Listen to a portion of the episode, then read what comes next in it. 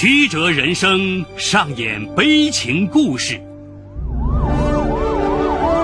法理无情敲响警钟长鸣。梁辉说法。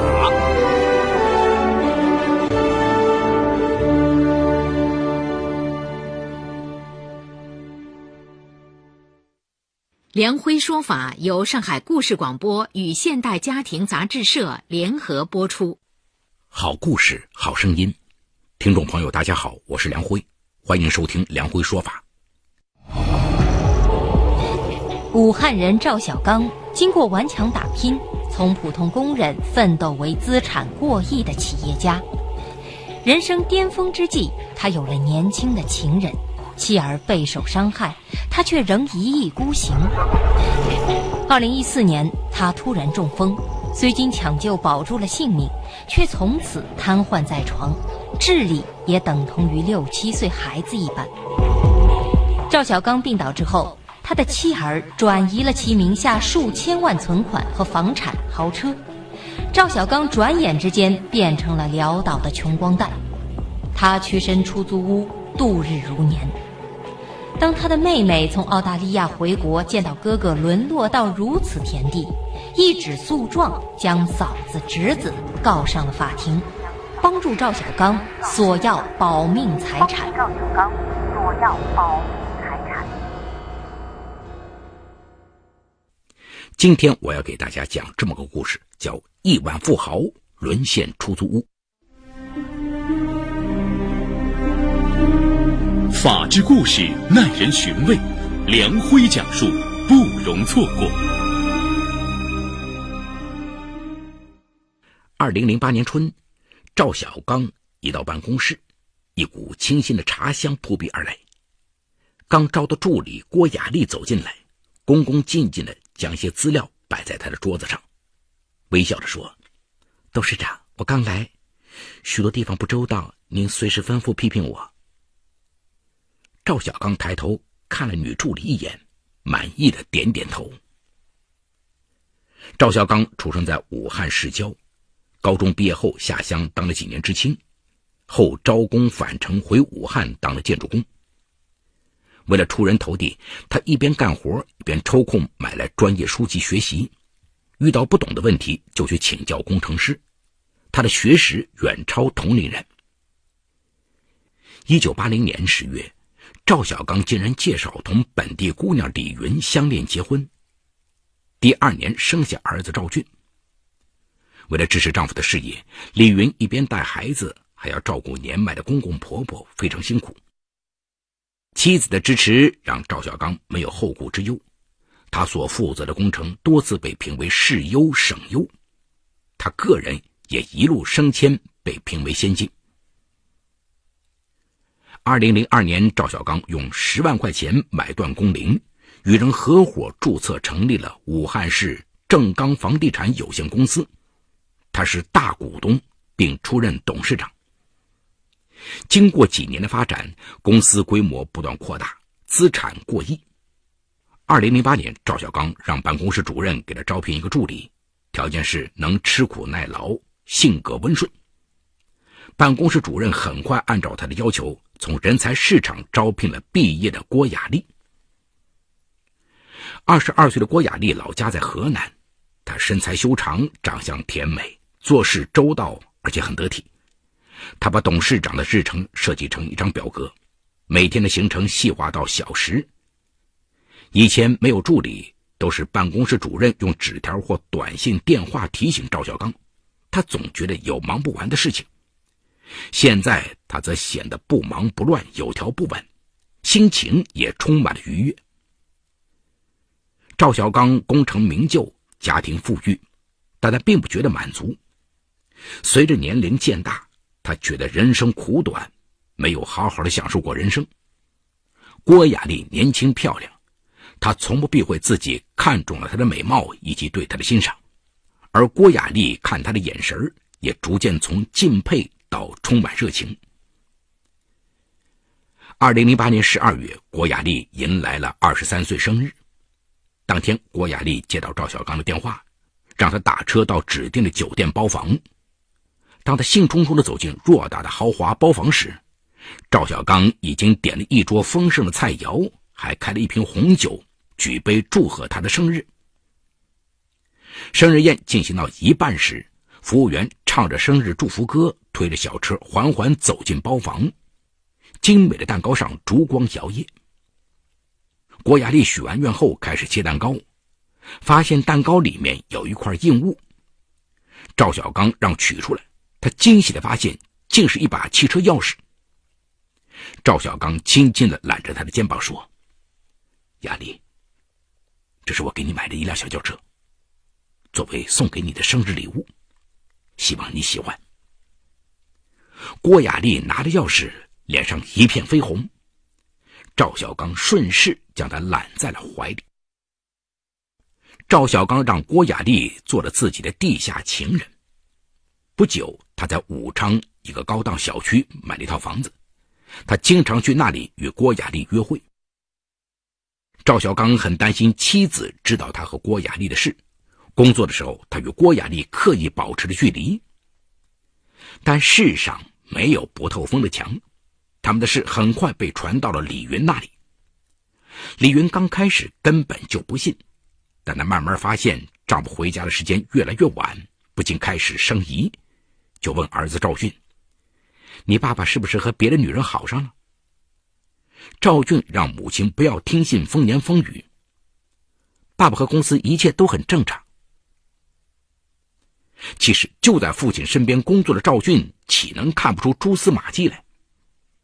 父亲有这么大的公司和上亿资产，一个情人的出现对公司和他们全家都是一种威胁。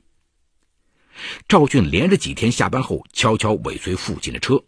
发现他每次下班后就独自开车离开公司，但郭雅丽并没有坐在车上。第四天，他跟踪父亲开进高档小区后，看到郭雅丽已经在楼下等候。原来她是独自打车前去的。那天，父亲给母亲打电话说去出差，其实父亲和郭雅丽一夜都没有从小区的那栋楼里出来。李云得知这些情况后，气得脸色煞白。想着这些年来为了丈夫的成果，她付出和牺牲了很多。当初公司成立之际，资金匮乏，赵小刚把家里的房子做了抵押。李云当时流下了委屈的泪水。赵小刚还安慰他：“我欠你和孩子的太多了，以后我一定会让你们过上最好的生活。”如今赵小刚却这样背叛了他，让他伤心至极。第二天，赵小刚回家吃完晚饭后，李云把儿子看到的一切都说了出来。赵小刚见事情败露，再三保证不再做糊涂事。但他虽然嘴上答应，心里却仍然想着郭雅丽，又欲罢不能的去约会。赵俊对父亲气愤不已，离开公司。儿子不在眼前盯着，赵小刚和郭雅丽更加肆无忌惮。李云见丈夫无法自拔，绝望不已。一天，打开家中的煤气自杀。幸好儿子回来及时，将他送到医院抢救，才转危为安。事后，赵俊劝母亲：“妈妈，你这样做太不值得，太便宜他们了。”李云擦干眼泪说：“你说的对，不能把这个家的财产白送给那个狐狸精。”妻子自杀未遂。让赵小刚非常紧张，他来到医院照顾了几天，母子俩趁他熟睡之机，在他的手机上偷偷安装了 GPS 定位系统。李云还私下聘请调查公司的人搜集丈夫出轨的证据。二零一三年二月十号，赵小刚带着郭雅丽到法国旅游度假，调查公司的人也悄然跟随他们来到法国。两人来到异国他乡。也不用再顾忌什么，一张张亲密的照片被调查公司拍了下来。李云在武汉一边通过手机微信看调查公司从法国传回来的照片，一边去商场购物，用疯狂的消费来发泄郁闷。三月十号，赵小刚和郭雅丽一回到武汉，李云便拿着冲洗好的照片要求和他离婚。赵小刚知道意味着什么。他让妻子把照片和数码底片都给他，他保证不再和郭雅丽来往。李云噙着眼泪说：“照片和底片给你可以，但你要和我离婚，而且必须分给我一半财产，不能有任何隐瞒。以后你的事我保证不管。”赵小刚无奈，假装同意妻子提出的条件。李云刚离开他的办公室，他就安排下属找了三个打手跟踪他的汽车，在一个偏僻处将李云的车子别停了下来。几个人将他带到三人的面包车上，用尖刀架在他的脖子上，让他给调查公司打电话，交出全部数码底片。这些照片加上差旅费。李云已支付了十万元给调查公司，还有十万元余款没有支付。调查公司的人到指定地点后，将 U 盘交给李云，并保证所有底片全部删除后，赵小刚的下属给了李云十万元现金。辛苦弄到了照片和底片，却被丈夫下黑手夺去。李云重新坐回自己的汽车时，才发现身上的衣服已经湿透，腿和手还在不由自主的颤抖。他坐在车子里大哭。赵俊接到电话后，开车赶来把他接回了家。自此，母子俩对赵小刚形同陌路。这里有情与法的冲突。这里有生与死的考验，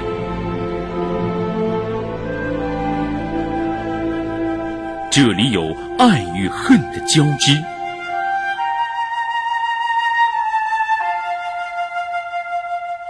这里有黑与白的较量。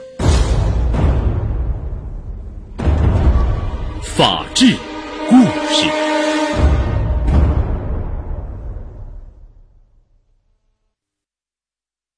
二零一三年十二月，赵小刚和郭雅丽到三亚度假。刚到三亚，公司的一个房地产项目出了比较大的问题，副总打电话让赵小刚回来处理。赵小刚准备马上飞回武汉，郭雅丽缠着非要他陪她去景点游玩，两人为此大吵一架，最后还是以赵小刚的妥协结束了争吵。回到武汉后，因为赵小刚拖延了时间，导致工程损失百万。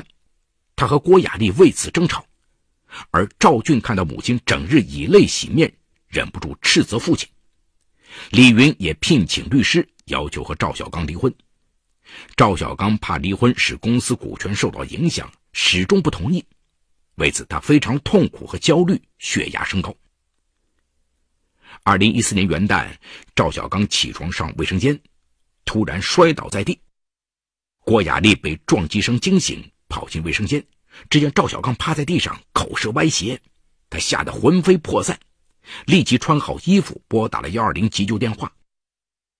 人民医院立即派幺二零救护车赶到，将赵小刚接到急救中心进行抢救。最终，赵小刚虽然脱离生命危险，但医生说他以后将终身瘫痪在床，智力只相当于六七岁孩子的水平。郭雅丽得知赵小刚将一辈子瘫痪在床后，心里有说不出的苦楚，她只好拨通李云的电话。赵总已经中风，躺在医院救治。下午，李云带着儿子赶到医院，郭雅丽逃离了医院。李云看着躺在病床上的丈夫，觉得既熟悉又陌生。曾经达到人生巅峰的他是多么霸道，现在却柔弱的像一个孩子。他曾经诅咒他不得好死，如今他终于得到了惩罚和报应。然而他却倍感伤心。一日夫妻百日恩，他和儿子留在了医院里照顾赵小刚。一个月后，赵小刚出院，李云请了一个保姆把他接到一间出租屋里，有时来看看他。保姆刚开始还尽心照顾。后来听说他曾那么狠心对待妻儿时，对他的态度也急转直下。到最后，看到他把大小便都拉在床上，也不及时清理。而李云和儿子最担心赵小刚在公司的资产。集团是赵小刚和别人合伙共同创办的，他是董事长、大股东。这些年，他个人借给公司的钱就有五千万。他中风后，公司由别人掌管，母子俩担心这些资产到时会落空。李云听从了儿子的意见，就请律师帮忙起草了一份以赵小刚名义出具的委托书。随后，赵俊送给父亲几个好玩的玩具，教父亲在委托书上写上他的名字，并按上手印。集团负责人看到委托书后，将他借给集团的钱以转账的方式转到了李云的银行卡上。李云和儿子赵俊、儿媳钱荣经过反复商议，决定三辆车一人一辆，房产和别墅全部过户给赵俊。李云拿着到手的巨款再去购买别墅和房产，将现金转换成不动产以保值。接着，赵俊起草了一堆房产转让协议。来到父亲住处，拿出几张已拟好的房产转让协议复印件，告诉父亲如何在上面签字按手印。交了几次之后，他就把原件拿出来让父亲签字按手印。赵小刚浑然不知，签完了房产赠与协议。看到曾经风光无限的父亲如今沦落到这步田地，作为儿子，他也于心不忍。可父亲曾经那么狠心的对待过他和母亲，现在父亲也不知人事，这些财产唯有落到他和母亲的名下才是最保险的。赵俊五味杂陈的离开了。拿到转让协议书后，赵俊通过房产中介将父亲名下十几套豪宅全部过户到他名下。担心父亲将来神志清楚后反悔，他和妻子多次离婚和复婚。以这种方式进行财产分割。赵小刚的亲人中有个比他小五岁的妹妹赵小文，后来去澳大利亚发展，开了一家商务公司。几个月来，赵小文每次拨打哥哥的电话总是没人接，打嫂子的电话，李云总推说哥哥正在忙工程。赵小文感到不对。赵小文从澳大利亚飞回武汉，通过邻居打听。才知道了哥哥家里发生的一切，他费尽周折才找到哥哥。当看到曾经风流倜傥的哥哥，现在竟躺在床上，眼神呆滞地看着他，他冲上前抱着哥哥失声痛哭。赵小刚却说不出一句完整的话，结结巴巴地喊出了妹妹的名字，眼眶中泪水直打转。赵小文悲愤和伤心之下，一纸诉状将嫂子和侄子告上江汉区法院。法院受理了此案，对赵小刚在正刚集团的股权进行了冻结，不允许进行股权转让。此后，法院在调查取证时，发现赵小刚给儿子赵俊的赠与协议均合法，可赵小文认为哥哥无行为能力，他是在被强迫的情况下签署了赠与协议。赵小文费尽周折搜集到关于赵小刚病情的证据，请求法院判定他无主动行为能力。五月，法院审理此案，支持赵小文提出的为其兄索要两千万保命财产的请求。这笔钱足以让其安享晚年，而对赵小刚给儿子签署的赠与协议及财产事宜，因主要证据不足，不支持对此财产重新分割。由于案情复杂，法院没有当庭宣判。好，故事说到这儿就告一段落。故事中人物。均为化名。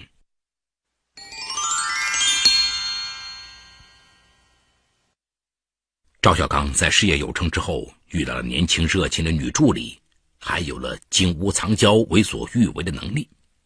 于是，赵小刚激情再起，青春焕发，与赵雅丽一起踏入了道德的禁区。赵小刚的做法无疑给家人带来了巨大的痛苦，他秘密的地下恋情迅速被家人感知。善良的家人不断试图挽回赵小刚的心，但赵小刚却因为沉迷于刺激的恋情而丝毫不知悔改，只会口头敷衍了事。而当家人最终决定放弃的时候，赵小刚又因为吝啬财产而断然拒绝。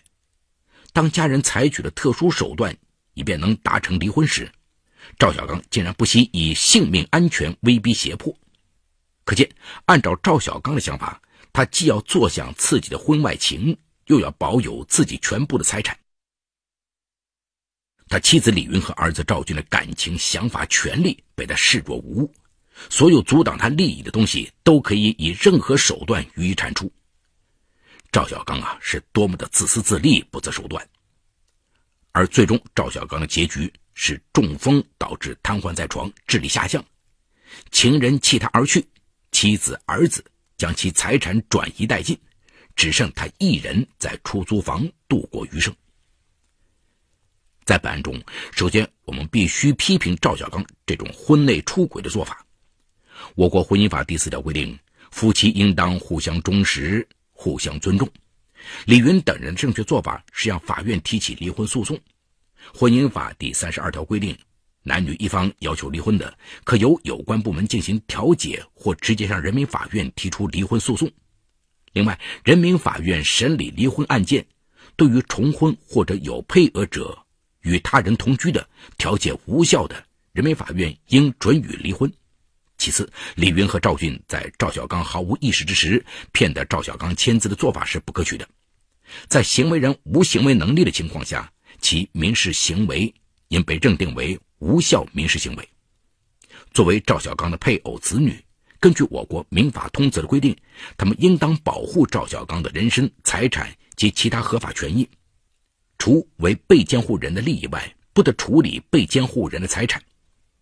因此，虽然我们同情和理解李云和赵军的做法，但他们转移赵小刚财产的行为不能得到司法机关的认可。通过本案，希望大家都能在春风得意、左右逢源的时候，都能保持清醒和理智。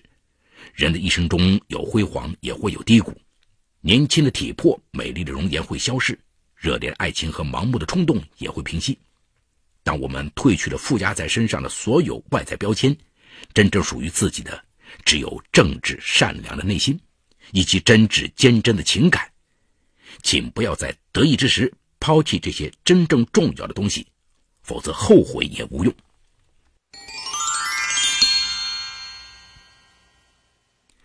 好，感谢长宁区人民检察院为本次节目提供的帮助。本次节目编辑主持梁辉，后期制作王文琪，监制赵杰、张江红。感谢您的收听。我们明天再见。